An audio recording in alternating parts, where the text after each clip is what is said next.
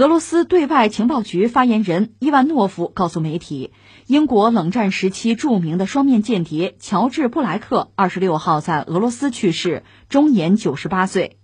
据媒体此前介绍，在一九四四年至一九六一年期间，布莱克曾担任英国的秘密间谍，后被起诉为苏联刺探军情而被判入狱四十二年。一九六六年，他从伦敦越狱之后，一直生活在莫斯科。二零零七年，俄罗斯对外情报局还为布莱克授勋，庆祝这名双重间谍八十五岁寿辰。嗯，布莱克的一生啊，可以说是传奇的一生。呃，他是一九二二年双十一啊，十一月十一号出生的，出生在荷兰鹿特丹，父亲是土耳其犹太人，一战中是为英国作战，因为表现的很出色，获得了英国国籍。呃，布莱克母亲是出身于这个荷兰的一个贵族家庭。父亲去世之后，十三岁的布莱克来到了埃及，寄居在开罗的姑母家。布莱克的叔叔就是后来成为埃及共产党领导人的亨利·科里尔。呃，也就是在开罗，布莱克通过跟叔叔的接触啊，接触了共产主义思想的影响。到了一九三八年，布莱克十六岁了，回到了荷兰。嗯，那个时候德国入侵荷兰，他并没有跟着亲戚们逃跑，说都逃亡到英国没有，而是留下来。参加了当地的抵抗运动，充当抵抗运动的信使，就是冒着险啊传递情报。也就是说，从那个时候开始啊，十六岁的时候啊，布莱克的，就是那种谍战的天赋啊就开始显现了。呃，战后布莱克因此还获得了荷兰女王授予的四级拿骚十字勋章。到了一九四二年，布莱克被纳粹逮捕了，但是很快啊就从看管很严的集中营里越狱成功了。这是他第一次展现他的越狱本领。二十岁的布莱克最终是逃到了英国，成了一名皇家海军的情报人员。由于他精通荷兰语、法语、德语、英语，到一九四四年的时候，这个布莱克就被调到了英国秘密情报局，从事侦察窃听这么个工作。后来又被送到剑桥大学深造学习俄语。到了一九四八年，他以副领事衔的外交官身份派到这个汉城，现在叫韩国首尔嘛，去那儿工作。然后朝鲜战争爆发之后，他滞留在平壤，然后呢，滞留在平壤的英国、法国的外交使团呀，都被朝鲜扣押了。在拘留中呢，苏联和朝鲜向他们就是是传授这个共产主义思想。苏联国家安全部门还专门派来了意识形态专家，叫库兹米奇，试图啊策反他们。其实这些动作呀，对布莱克来说都是一种催化剂，因为美国呀。在战争中的这种残酷的行为让布莱克感到震惊，所以他对西方的道德呀、体制啊就产生了怀疑。而且他年少的时候还受到过共产主义思想的熏陶。他后来在接受英国《独立报》采访的时候，就抨击了美国在战争中的这种野蛮和残忍。他说：“美国不断的轰炸一个个小村庄，死去的都是手无寸铁的平民。”呃，布莱克被关押十七个月之后，他就告诉这个库兹米奇说，他真诚的信仰共产主义，愿意为苏联的社会主义事业效力。然后库兹米奇肯定是大喜过望啊，努力有了回报。可讽刺的是，后来这个库兹米奇却背叛了信仰，叛逃到了美国。或许这个人根本就没有过信仰吧。呃，布莱克后来在他的自传叫《别无选择》里啊，就解释了自己为什么要倒向苏联。嗯，这个原因是他说。我投奔社会主义，并不是因为他们用了什么手段，而是他们的理念打动了我。当时布莱克决定为苏联工作之前呀，提出了两个条件：第一，不是所有的情报都提供，他只提供反社会主义的情报，而不能在其他方面损害英国的利益；第二，他不接受任何酬金，他只为理想和信仰工作。呃，到了一九五三年的三月份，布莱克被释放了，回到了英国。随后被分配到了英国的军情六处工作，专门负责窃听和秘密拆封外交邮袋。到了1955年的春天，布莱克被派往冷战前线，就是西柏林啊，担任秘密情报局西柏林的工作站技术行动部副主任，就是专门负责对苏联军队的监视和策反工作。也就是从这里开始，他开始向苏联传递情报。可是他的这个行动啊，被发现了。就是上级要对他展开调查，但是秘密情报局认为他只是因为工作原因，呃，向苏联提供了情报。就是根本没有想到这个布莱克是个效忠克格勃的一个双面间谍。布莱克在军情六处工作的时候，把这个秘密情报局全体工作人员的名单，还有英国在东欧的谍战网络呀，都提供给了苏联，导致四十二名英国间谍被克格勃暗杀。呃，其中就包括东德的国家安全局局长叫比亚韦克中将，还有苏联的格鲁乌特工叫彼得波波夫。这个比亚韦克一九五三年是叛逃到了西柏林之后，改名换姓，居住在一个秘密地点，受到了英国特工的严密保护。可是他做梦都没想到，跟他挨着住的英国特工布莱克，居然是一个双面间谍。一九五六年二月的一天，他一时放松了戒备。在没有英国特工跟随的情况之下，就出门散步去了。然后他的行踪立刻被布莱克通报给了克格勃。然后从那开始，比亚维克就在人间消失了。然后一九五三年的时候，这个格鲁乌特工彼得波波夫在维也纳是投靠了美国的中央情报局，并且很快就成为战后西方最成功的间谍。他在维也纳工作的这个两年间呀，提供了四百多名潜伏在西方的。苏联间谍人员的名单，呃，使得苏联的情报机构遭到了重创。后来，他从维也纳调到了东柏林，暂时跟中情局失去了联系。于是，就他给联络人啊写了一封信，呃，就是托人啊托正在东德访问的英国军事代表团转交。按照英美之间的协议，这封信啊，呃，应该首先交给秘密情报局当地的情报站，然后由情报站跟中情局联系。于是呢，这个信呢就落到了柏林情报站的布莱克手中，所以这个波波夫啊就暴露了自己被捕了，他的下场挺悲惨的，据说是被扔进了炉子里活活烧死了。呃，也是在一九五三年，英国的秘密情报局制定了一个行动，名字叫“黄金行动”，就是从西柏林挖一条隧道通到东柏林，并在东柏林至莫斯科的三条地下电缆上实施窃听。呃，由于这条隧道啊要经过美国占领区，所以美国的中央情报局也参加了这个秘密行动。呃，挖隧道这耗资巨大呀，所以说这个呃安装设备，包括挖隧道工程历时一年。西方呢就把这条隧道作为一个获得情报的一个王牌啊，希望在苏联发动重大行动之前能提前得到警报预警。但是，一九五六年的匈牙利事件中。西方情报机构啊，没有从这条隧道里获得任何有用的信息，这让他们感觉有点纳闷儿，应该不对呀。原来早在隧道还没有动工之前，这个布莱克就已经把这项绝密计划通报给了克格勃，苏联就把这个机密情报全都改在其他的线路上传送了。同时呢，他也就将计就计，利用这几条电缆啊，向西方传送这种假情报，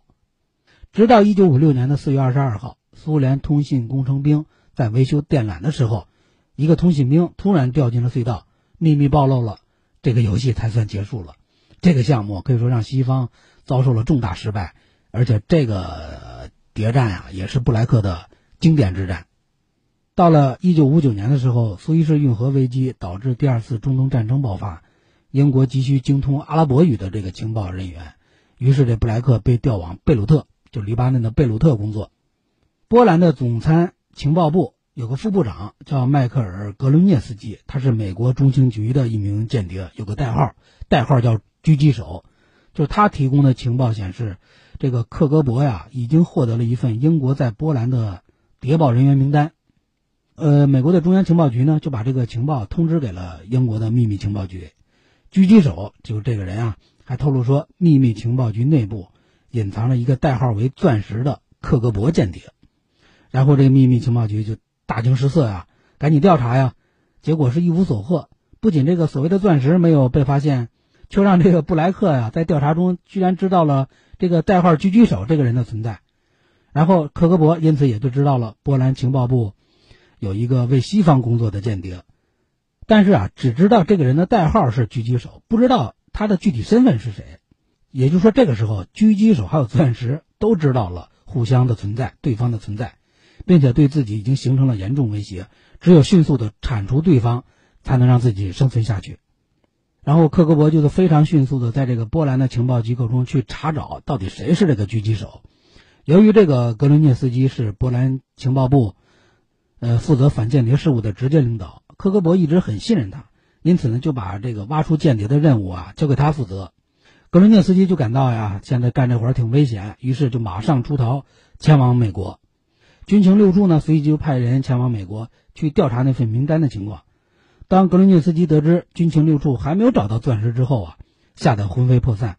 他就觉得英国派来审问他的人啊，就是奉了克格勃命令来的人，这个人就是钻石，他是这么认为的。然后这个中情局还有军情六处啊，就只能反复的安抚他说我们不是。呃，保证要落实对他的安全承诺。最终，他告诉了英美方面，说克格勃呀不是从秘密情报局总部和波兰获得的名单，而是一个从柏林情报站的情报人员那里得到的。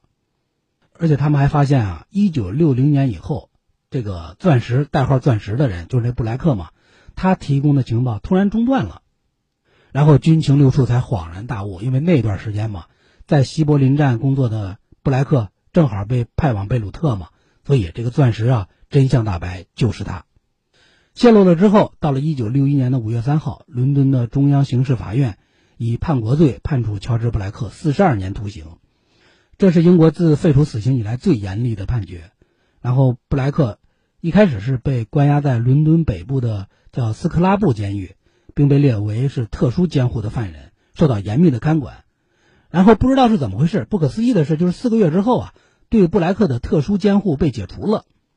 呃，布莱克有四个狱友，其中有一个叫兰德尔。呃，除了布莱克这个